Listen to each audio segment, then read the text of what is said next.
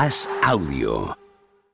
Te damos la bienvenida a Cao a la Carrera, un podcast original de As Audio con Álvaro Carrera.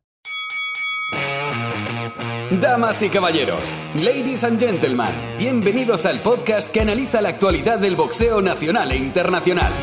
Bienvenidos a Boxeo a la Carrera. En la esquina neutral, representando al diario As, recibimos a Álvaro Carrera.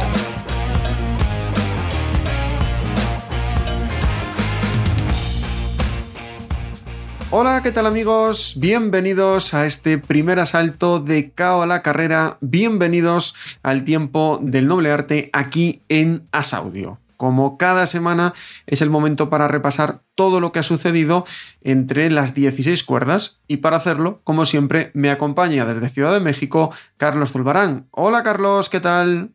Hola, saludos a todos. Carlos, que no lo había dicho, periodista además del diario Récord allí en México. Y desde Madrid, patrocinado por Tape ya está con nosotros también Óscar Zardain. Hola Óscar, ¿qué tal? Hola, ¿qué tal? ¿Cómo estáis? Yo os veo ya la cara diferente, porque al fin ha, habido un fin de semana decente en, en eso del boxeo, ¿no? Porque había habido cosas muy sueltas pero este sábado ha habido mucho boxeo que, ver, mucho boxeo que, analizar y vamos poco a poco, vamos a ir desmenuzándolo poco a poco y vamos a ir hablando de todo lo que ha sucedido. Lo primero que ocurrió fue el sábado en Cardiff, en Reino Unido, donde Clarissa Sills retuvo los mundiales WBC, WBA e IBF del peso medio al imponerse por decisión unánime triple 100 a 90 a Emma Cothim.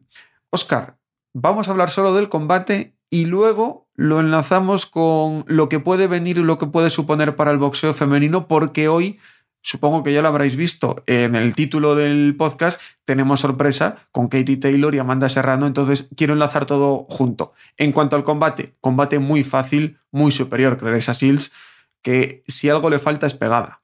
Sí, si algo le falta es pegada.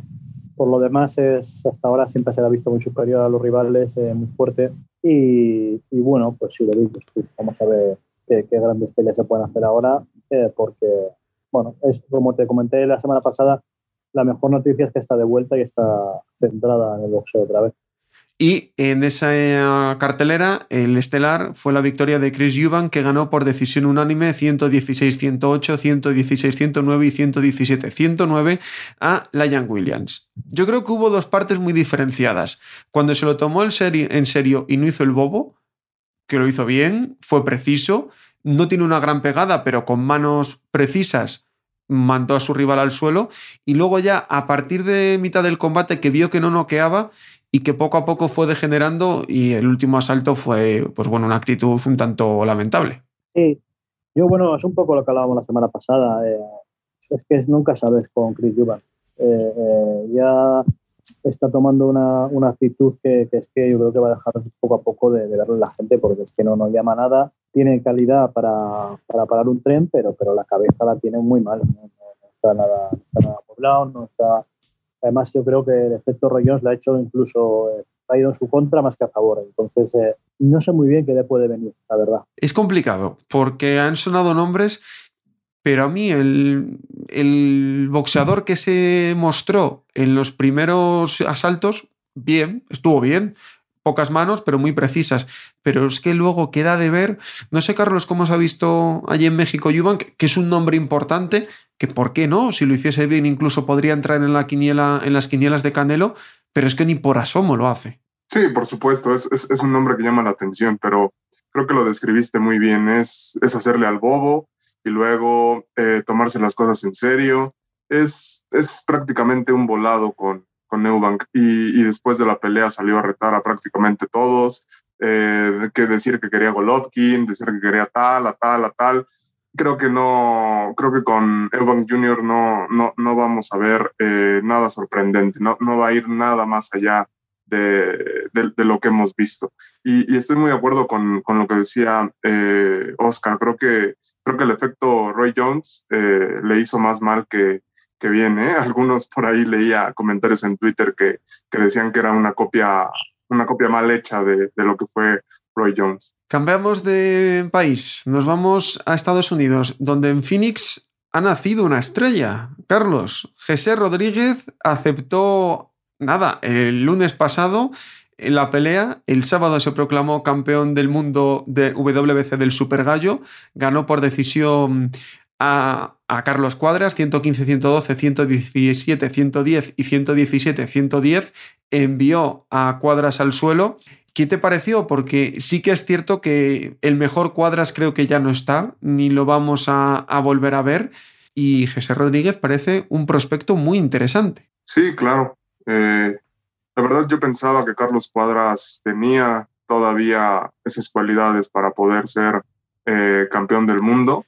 Cuando, cuando se da la noticia de que iba a enfrentar a GC, me pareció que tenía eh, muchas chances. No con, con su Side, ¿no? Pero, pero al cambiar el rival, me parece que el príncipe podía dar, podía dar otra vez ese salto y, y pues quedó, quedó, quedó a deber porque de principio a fin lo, lo, lo maniataron, lo llevaron a la, a la escuela del boxeo, eh, un peso más bajo que él, eh, Cuadras muy bien asentado en esa división, eh, campeón muchos años, sin embargo se encontró a un, a un GC con demasiada hambre de triunfo, con, con un boxeo pulcro, que, que, golpeaba, salía, volvía a golpear, velocidad, y eso mató, mató a Cuadras, y, y como bien dices, GC es un muy buen prospecto, hay que seguirle la pista. Justo la semana pasada se cumplían 10 años desde que conoció a Robert García, su entrenador, y es que es el primer boxeador nacido en el 2000 que logra ser campeón del mundo. O sea que ya la época, el nuevo siglo, también empieza a llegar, obviamente, a los mundiales. Queda mucho, porque es muy joven, 22 años, pero obviamente ya está ahí. Oscar, eh, lo que se demuestra con esto es que a veces hay boxeadores que tarda más la, oportunidad en llegar, porque a él se le, se le había ido cuidando mucho, pero cuando le llegó el toro lo aceptó, subió de división, fue contra un tipo mucho más experimentado y dio la cara de una manera brillantísima. Sí, para mí es la noticia del fin de semana, la verdad. Me pareció, me pareció buenísimo. Yo no lo conocía, como creo que la mayoría. Y me pareció un boxador muy completo, muy buen boxador técnicamente. Eh, le hizo daño a cuadras, sí es verdad que lo que estáis comentando, que Cuadras pues no es el mejor Cuadras, ha pasado muchos problemas eh, eh, extradeportivos y, bueno, es una alegría verle de nuevo de vuelta, pero, pero creo que, está uno o dos escalones por debajo de su nivel, eh, como, tal como le conocíamos. Pero este chico es muy bueno, es muy bueno y además creo que eran dos pesos los que subía, ¿no? También es cierto que en esas categorías de peso las diferencias de, categorías son mínimas, ¿no? Pero bueno, sí que se veía más grande a cuadras. Eh, sin embargo, este chico lo supo manejar muy bien y, yo creo que tenemos ahí otra, otra, otro nombre más para, para los pesos mosca, eh, los cuatro, digamos, ¿no? del mínimo al super mosca, que para mí son realmente ahí donde está la... Si nos ceñimos a lo puramente boxístico, es donde está la chicha. Y además, Carlos, ahí te iba a preguntar, eh, ¿qué se habla en México? Porque sabemos que este cinturón, digamos que es el segundo en el escalafón del, del Super Mosca, que había dicho antes, creo, Super Gallo, en el Super Mosca, porque el campeón franquicia es el Gallo Estrada, que iba a pelear, pero no peleará finalmente con Chocolatito González. Ocupa su puesto Rey Martínez. ¿Qué va a pasar ahí? Porque ahora se abren muchísimas opciones primero de todo, que peleen ahora en marzo eh, Chocolatito con el Rey, pero se abren muchísimas opciones, sobre todo para Jesse Rodríguez, con un gallo Estrada que imagino que querrá o el ganador de Chocolatito Rey o a Jesse Rodríguez. Serán peleas de dinero para él. Claro, mira, hay, hay, demasiadas combinaciones. Vamos a esperar lo que, lo que determina el CMB. Lo único que, que creo es que, como decimos en México, GC se sacó la rifa del tigre, porque quien gane de los demás está está eh, Chocolatito o Rey en, la lista. Tenemos al Gallo Estrada en la lista y no hay que descartar también a su Rubin Side, que, que por ahí tal vez el, Consejo Mundial de Boxeo eh, le da la pelea que se le negó al tailandés por, por esta enfermedad.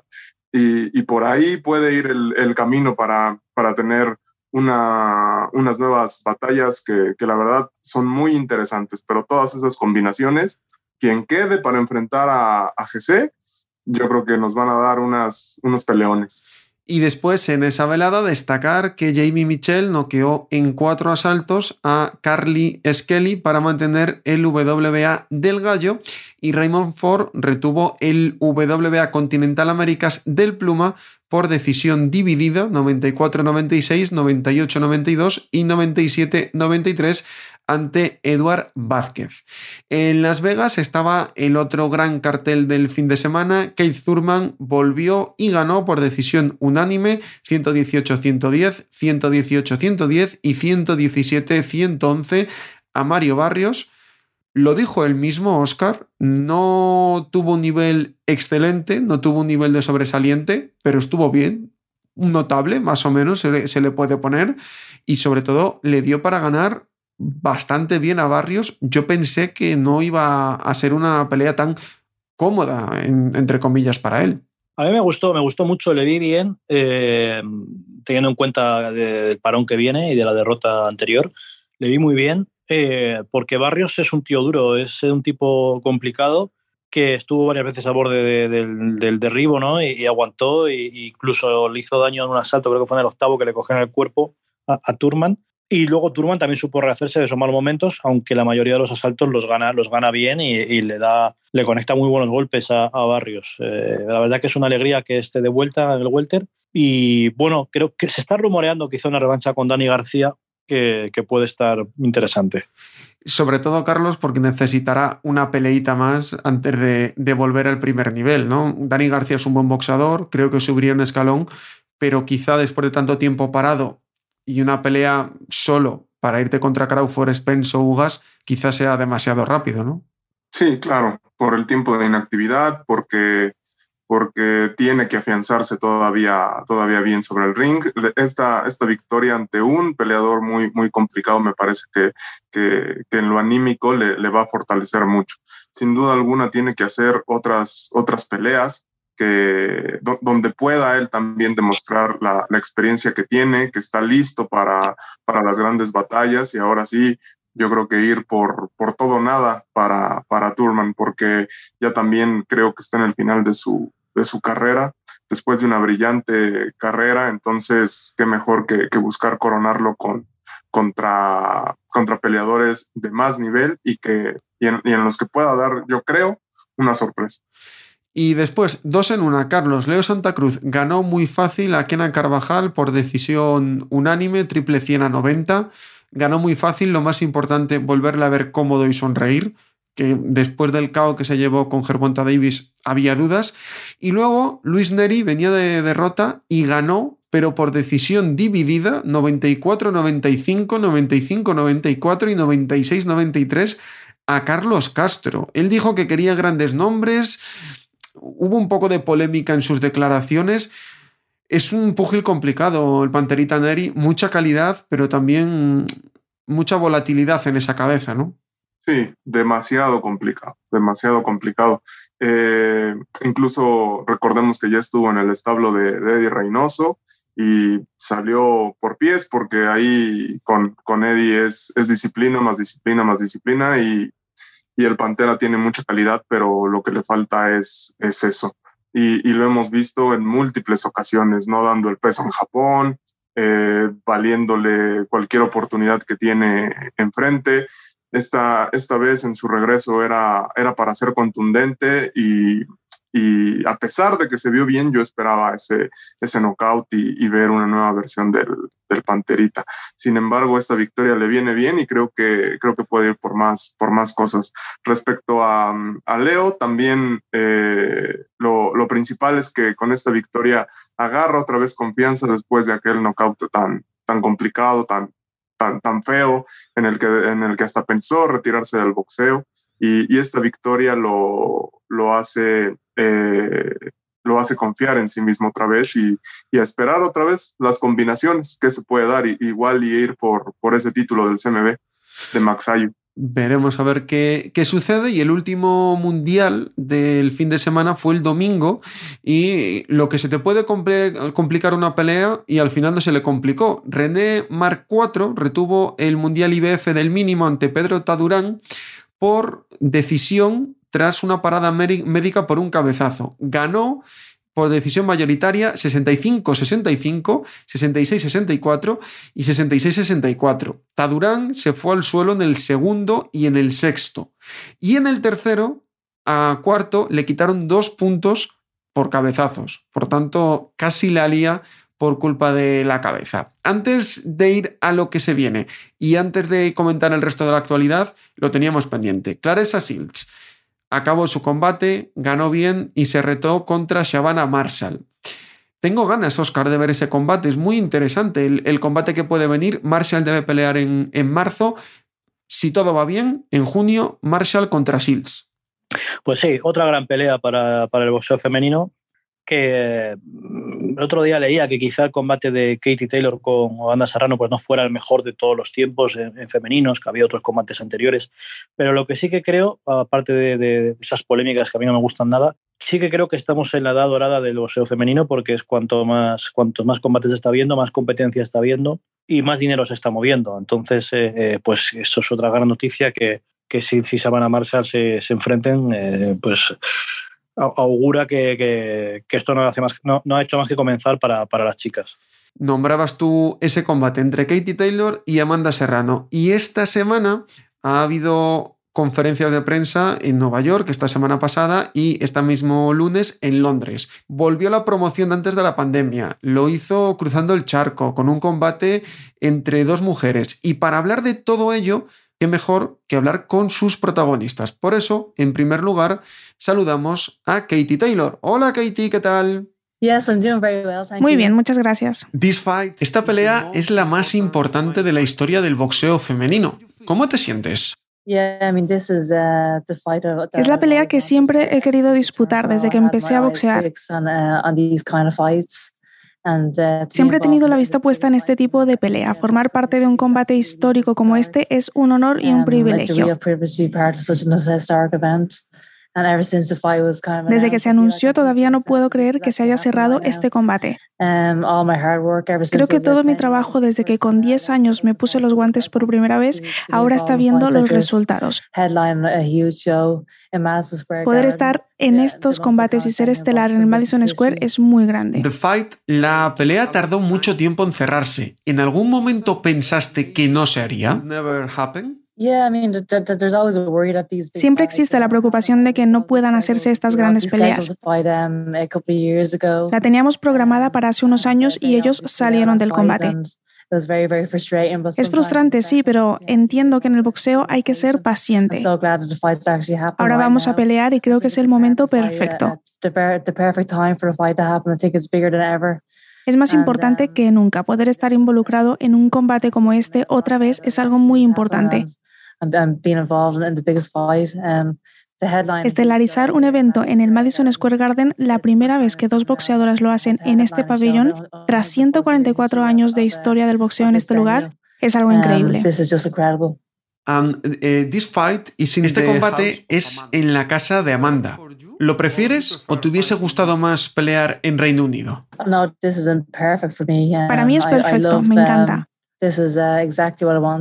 Es un lugar icónico en la historia del boxeo. Cuando piensas en el Madison Square Garden, piensas en personas como Muhammad Ali, Joe Fraser. Además, um, también hay muchas personas irlandesas que viven en Nueva York. Cada vez que he venido al Madison Square Garden he visto mucha gente de Irlanda, muchas banderas. Además, yo también tengo experiencia en el Garden. Ahí fue donde comencé mi camino como campeona unificada.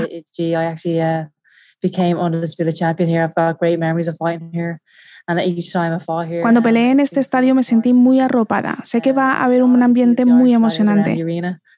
Um,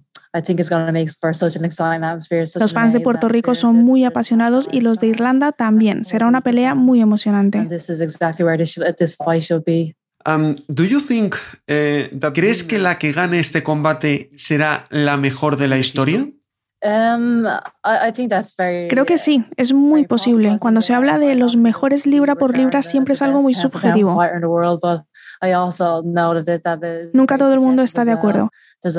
Esto sucede con los hombres. Hay grandes boxeadores y algunos dicen que es Canelo, que Terence Crawford y otros que es Lomachenko. Lo mismo ocurre en el boxeo femenino. Hay gente que piensa que soy yo, otra que es Serrano y otros que es Clarissa Shields. Este combate me va a poner en una buena posición para demostrar que soy la mejor libra por libra y por eso se considera que es la mejor de la historia del boxeo femenino. ¿Qué crees que es lo más peligroso que tiene Amanda Serrano? ¿Y piensas que el tema del peso será un factor clave el día de la pelea? Creo que será una pelea muy emocionante, no solo por los récords, sino por los estilos. Creo que los fans disfrutarán de una gran pelea.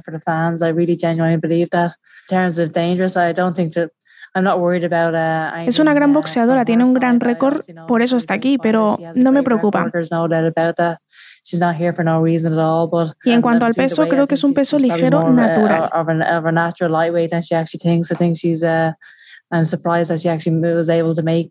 Me sorprende mucho que pudiese dar el paso en las categorías más bajas. No hay mucha diferencia en cuanto al tamaño. Lo que voy a hacer es salir con la victoria y demostrar que soy la mejor en 2020 peleaste contra Miriam Gutiérrez y Miriam ha sido la última oponente de Amanda. Miriam contra Amanda es una pelea muy importante en tu estudio sobre Amanda Serrano? Creo que tengo que estudiar todas las peleas de mi rival, no solamente esa. No solo me tengo que enfocar en ese combate, debo estudiar todas las peleas de mi rival. Um, sé que ha tenido una gran actuación sobre Gutiérrez, pero yo también la tuve. Entiendo que somos diferentes boxeadoras y no se pueden sacar demasiadas conclusiones de una única uh, pelea. Voy a llegar muy preparada porque creo que para mí será la pelea más difícil, pero para ella también si miras los récords y el palmarés.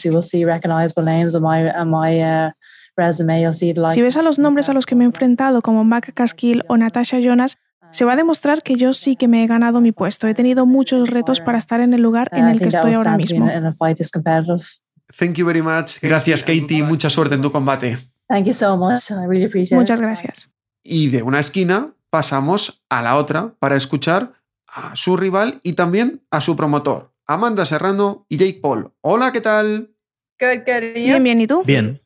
Eh, Amanda, this fight esta es la pelea femenina más importante de la historia. ¿Cómo te sientes? Um, Me siento genial, estoy emocionada. Es un honor formar parte de este gran evento. He sido profesional durante 13 años y siento que es algo muy importante para el deporte y para todo el boxeo femenino. Es un paso también para dominar el boxeo. And Jake, eh, I think, creo que tu entrada en el boxeo es muy importante porque todos los boxeadores que están alrededor están pudiendo disputar grandes peleas. Amanda es el mejor ejemplo. ¿Te imaginabas esto hace dos años? No, me esperaba esto. La verdad que nadie esperaba que esto ocurriese tan rápidamente. Hace dos años hice mi debut como profesional y de pronto aquí estoy con un traje en el Madison Square Garden como promotor. Es muy divertido lo que está pasando. Creo que el deporte necesitaba esto más que nunca. No es lo único que necesita, pero es una de las cosas que hace falta, una promoción diferente a través de las redes sociales social media engaging a different fan base. Eh, Amanda, this fight is the first feminine. ¿Estás nerviosa porque es el primer main event femenino en el Garden? Siempre me siento un poco nerviosa, pero estamos en mi ciudad um, natal, en el Madison Square Garden, y cuando llegue el día de la pelea no me va a importar y saldré por la victoria just come home with the victory. Amanda, eh, do you think, ¿crees que la eh, ganadora de esta pelea será la mejor de la historia? Um, Creo que sí. Por eso necesitamos esta pelea para demostrar quién es la mejor libra por libra. Eh, Jake, you was training a lot. Has entrenado muchísimo con Amanda. ¿Qué te ha enseñado? He aprendido su ética de trabajo. No creo que haya visto a ningún luchador trabajar como ella. Creo que eso es lo más importante.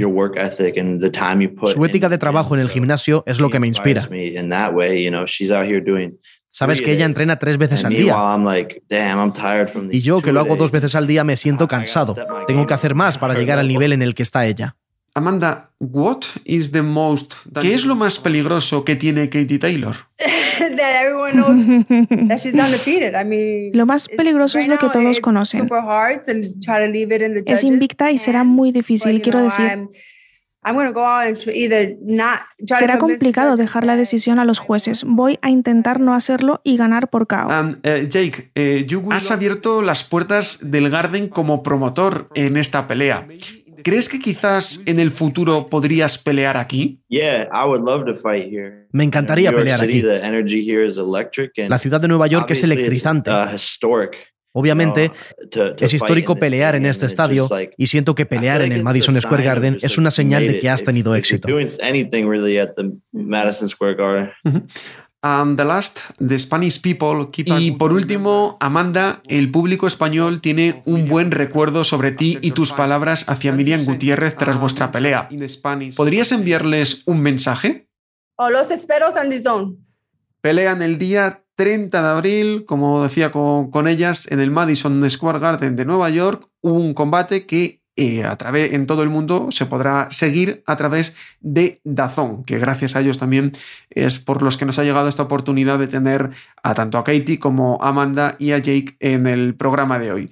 Carlos, es un combate que se está vendiendo muy, muy bien. Yo creo que se ha hecho una promoción muy buena porque falta muchísimo hasta el 30 de abril pero oye, ya están vendiendo el combate, ya lo están moviendo y se está haciendo una buena promoción de un combate que puede marcar un antes y un después en el boxeo femenino. Sí, claro, creo que regresamos a esas épocas donde nueva pandemia iban de un lado a otro en una semana, se subían a un avión y recorrían todo el mundo para, para hacer explotar esta pelea. Creo que, que, es lo que necesitábamos, ¿no? Ya, y, y, y, qué bueno que se hace de esta forma y en el boxeo femenil, que, que como dice Oscar, está, está en su mejor momento, está explotando y, qué mejor que con dos boxeadoras como, como ellas. Y Oscar, que yo sé que tú eres más melancólico del boxeo antiguo y me, vais a entender en la reflexión.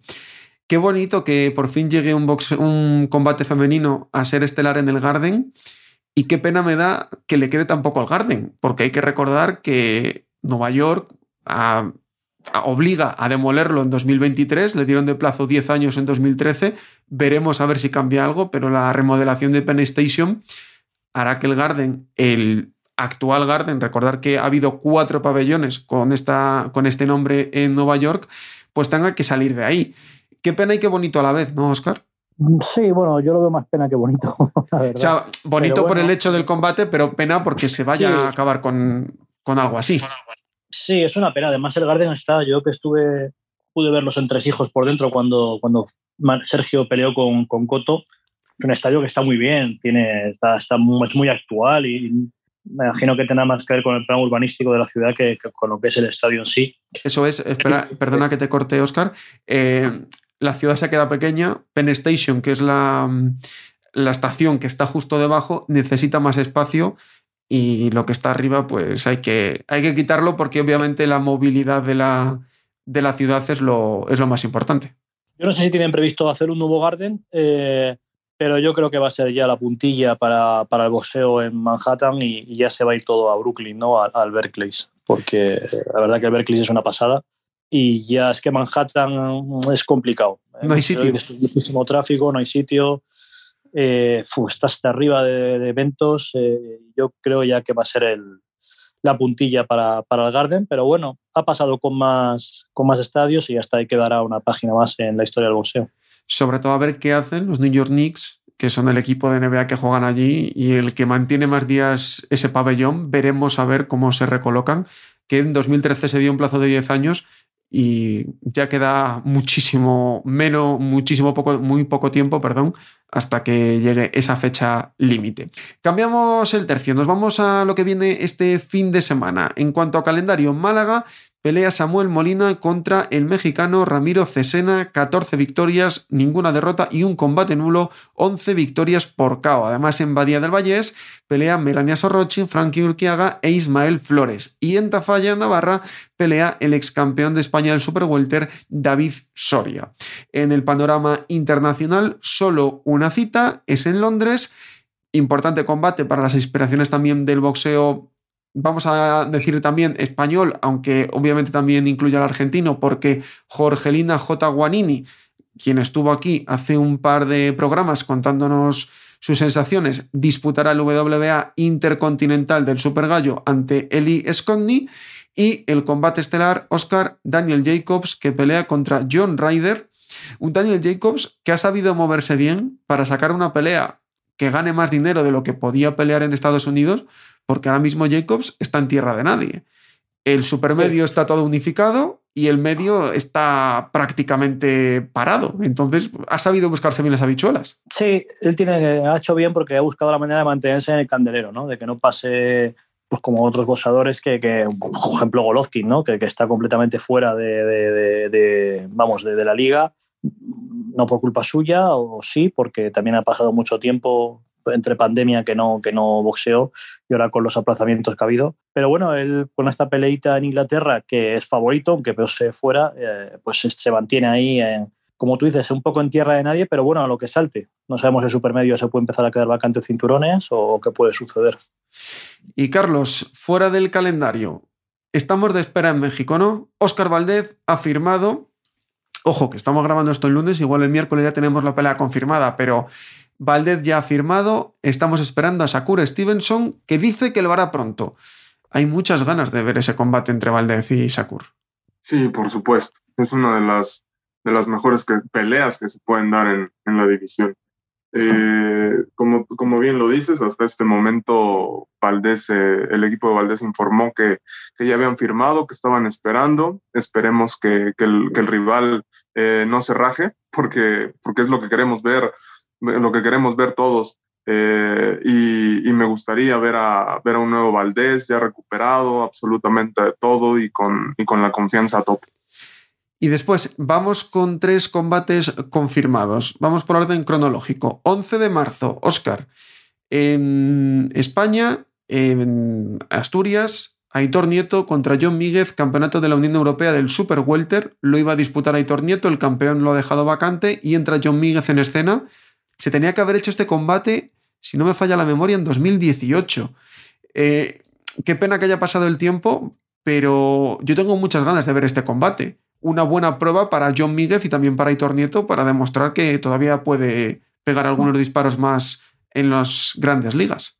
Sí, yo tengo pensado desplazarme a verlo eh, y es, puede ser, eh, además, es el último, yo creo que es el último tren para, para Hitor eh, porque en su casa, con, un rival nacional, eh, tiene muchas posibilidades. Eh, aunque es verdad que Míguez viene, viene pegando muy fuerte y es una pelea, para mí me parece muy atractiva. Es el, veterano ya un poco de, vuelta en todo con, contra el, joven no invicto que viene subiendo. Entonces es un enfrentamiento clásico de boxeo y a mí me, resulta muy atractivo y te digo que, que voy a intentar escaparme para, para poder verlo. Súper atractiva esa pelea, como dice Oscar. 19 de marzo, oficial Carlos Charlo contra Castaño. Si tengo ganas de ver a Valdez contra Sakur, no, tengo muchísimas ganas de deshacer este empate. Empate que para mí no, no lo era, que Castaño estaba por delante, pero por fin tenemos fecha y también se va a permitir desbloquear el Super Welter. Sí, afortunadamente. Eh, creo que esta pelea dio, dio mucho de qué hablar, fue un, fue un resultado muy, muy cerrado. Eh, tú viste a Castaño, yo vi un poco más decantado a, a Charlo. Eso es lo bonito de este, de este deporte. De, espera, entonces, entonces espera, Oscar, ¿y tú lo viste nulo?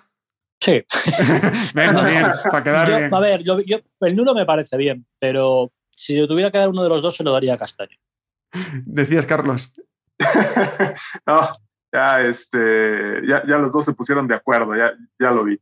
Este, yo creo que, va a ser una de las peleas más interesantes del año, eh, por lo que mostraron en la primera. Tiene, tiene todo para hacer una, una gran pelea otra vez y, esperemos que, así sea. Y después, ¿qué ha pasado con Ryan García? Ryan García Farmer, hecho, hecho. Fuentes, según Fuentes estaba por todos los lados, ¿no?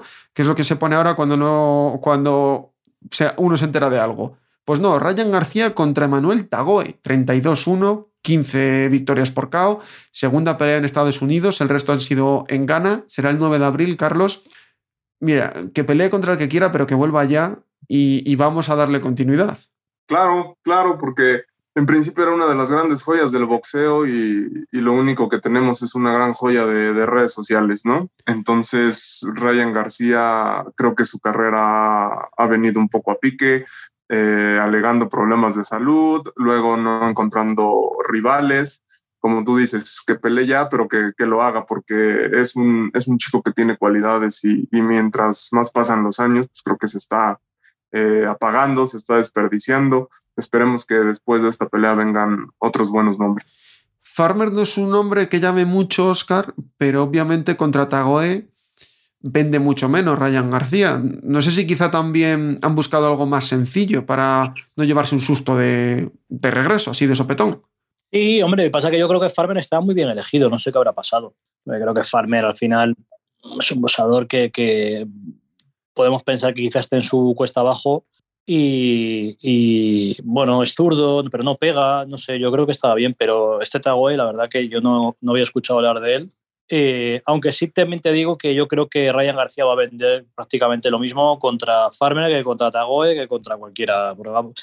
Eh, eh, el público que la trae no es del boxeo y va, a verle a él. Es, es, verdad que quizá pues, los más puristas pues igual no la vemos o la vemos después o no compramos la entrada, pero el público que mueve Ryan García, por fortuna suya, es muy variopinto y le da un poco igual. Va a verlo a él, no al rival. Fortuna suya y de Golden Boy, obviamente, que, es el promotor De, este evento. Y es lo que dices tú, vende mm, a un público diferente y eso también se nota a la hora de poder elegir y poder cambiar las cosas. Pues con esto cerramos esta semana, no hay tanto boxeo, recordar que este fin de semana es la Super Bowl y no quiere que haya tanta competencia, además también hay pay-per-view de la UFC que hablaremos ahora mismo aquí en Cabo la Carrera, por tanto, un fin de semana un poquito relajado que el próximo también viene cargado. Como siempre, Carlos, un auténtico placer. Al contrario, muchas gracias. Oscar, un placer. Un abrazo. Y a vosotros, los que estáis del otro lado, gracias por haber estado una semana más con nosotros hablando o escuchando, en vuestro caso, sobre el boxeo. Ahora nos vamos en cabo a la carrera con el bloque de MMA que tiene mucho también que analizar. Chao, chao.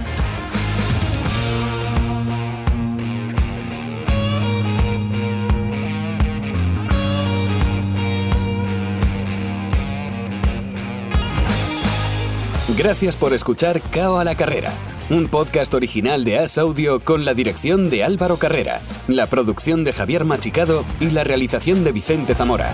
Todos los miércoles en la sección de As Audio en as.com.